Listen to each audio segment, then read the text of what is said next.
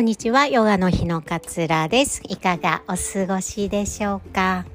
え今日のお話は気づくことができたらそこからは自分の責任というお話をシェアしたいなと思いますえ本題の前に2点お知らせさせてください、えー、ジャーナリングのいつも人気なジャーナリング講座のえ連続講座というのを、えー、初めてやろうかなというふうに思っております、えー、3ヶ月にわたって5回のジャーナリングを通しジャーナリングを活用しながら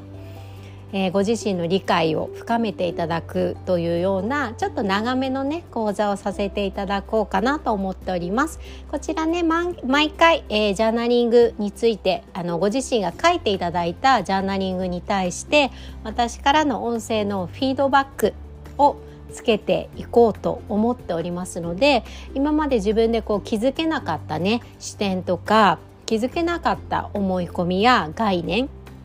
にこう改めて気づくきっかけになるんじゃないのかなというふうに思っております。え、こちらね、えー、このポッドキャストの概要欄に詳細の URL 貼っておりますので、ぜひご確認いただけたら嬉しいです。3月からね、スタートしようというふうに思っております。え2つ目はウェルビー指導者用ウェルビーマインドフルネス指導者養成講座5月から開講となります。まだこちらもね募集しておりますのでマインドフルネス気になるっていう方はね是非一歩踏み出していただけたら嬉しいです。お申し込みいただいたらねすぐにあのご覧いただける事前学習ができるマインドフルネスのたっぷりたっぷり 詰まった基礎講座の VTR をお送りさせていただくことになっておりますのでいつでもねご自身のペースでスタートしていただくことができます。気になる方は是非ヨガの日の LINE までお問い合わせいただけたら嬉しいです。ではでは本題に入っていきましょう。えー、気づいたのであればそこからはあなたの責任というお話をしたいと思います。えマインドフルネスはねこう今に意識を向けて気づきを得ることということをね私は口を酸っぱくして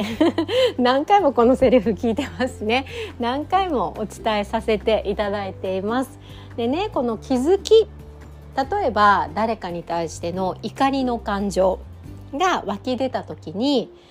あ怒ってる私がいるなっていうことにもしそこで気づけたのであればその客観的に自分を見ているんですよねあ怒ってる私がいるってなのでそこが大きな気づきでここで一回気づけたのであればその怒りをいつまで持ち続けるのかっていうのを自分でねチョイスすることができるっていうのがマインドフルネスだと思います。でねよくある話ちょっとねあの ご相談受けた話でね。あのこう友達でつるんでいる時にねすごいある特定の人の悪口の言い合いになんかなってしまうっていう悩みがあってなんかでもなんとなく なんとなくまあ友達だしみたいな感じでその話を聞くんだけれどもまあいろいろねそれが本当なのかどうなのかもわからないような話も含めてまあいろいろねあの人はこうこうこうこうこういう風な人らしいよみたいなことを結構聞かされてしまいますと。でまあこれってこの場面って結構ねあると思うんですよね。あの友達同士じゃなくても例えば職場でね今度新しく来る人ってこうこうこうこうこういう人らしいよ。あっちの部署ではこんな風に評価されてたらしいよとか。なんかこ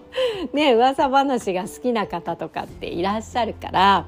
えー、話をねしてくる聞いてしまうこととかってあると思うんですよね。でなんかその話を全部聞いてやっぱ人の悪口聞くとすごく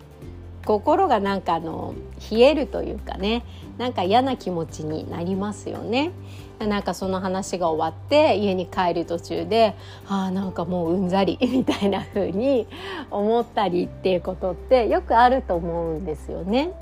でねこれもマインドフルネスなんですよ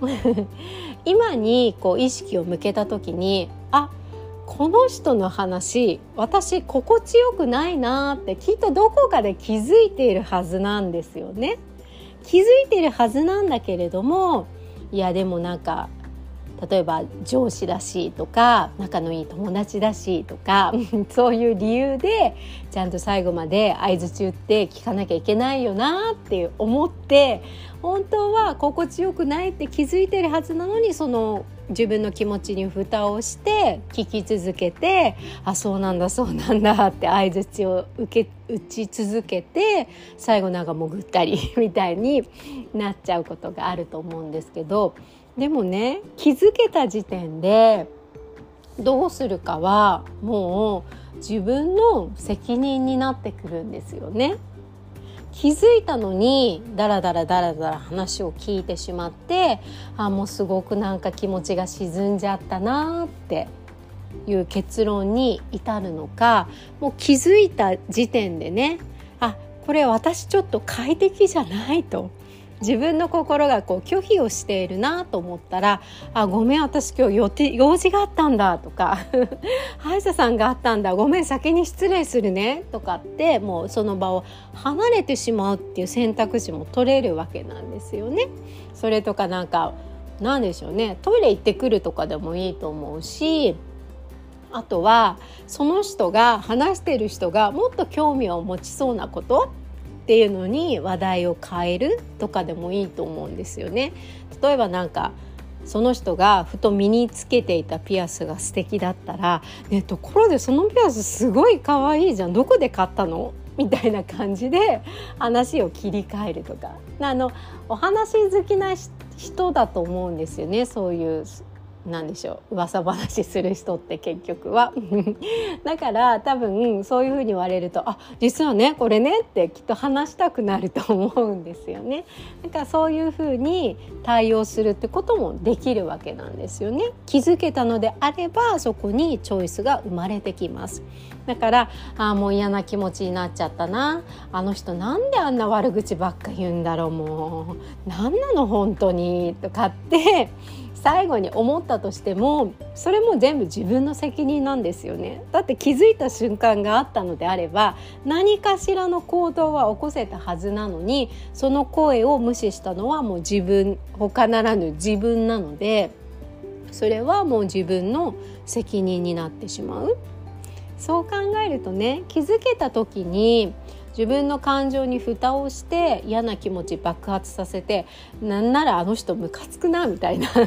悪口ばっかり言って私をこんな思いにさせてああムカつくなっていう風な感情まで抱くのかもう自分で気づいちゃったからちょっと不快だわってもう何らかのトイレ行くとかでもいいから何らかの選択をチョイスするかは自分の責任で自分の選択でできるっていうことなんよね。マインドフルネスはねこの気づき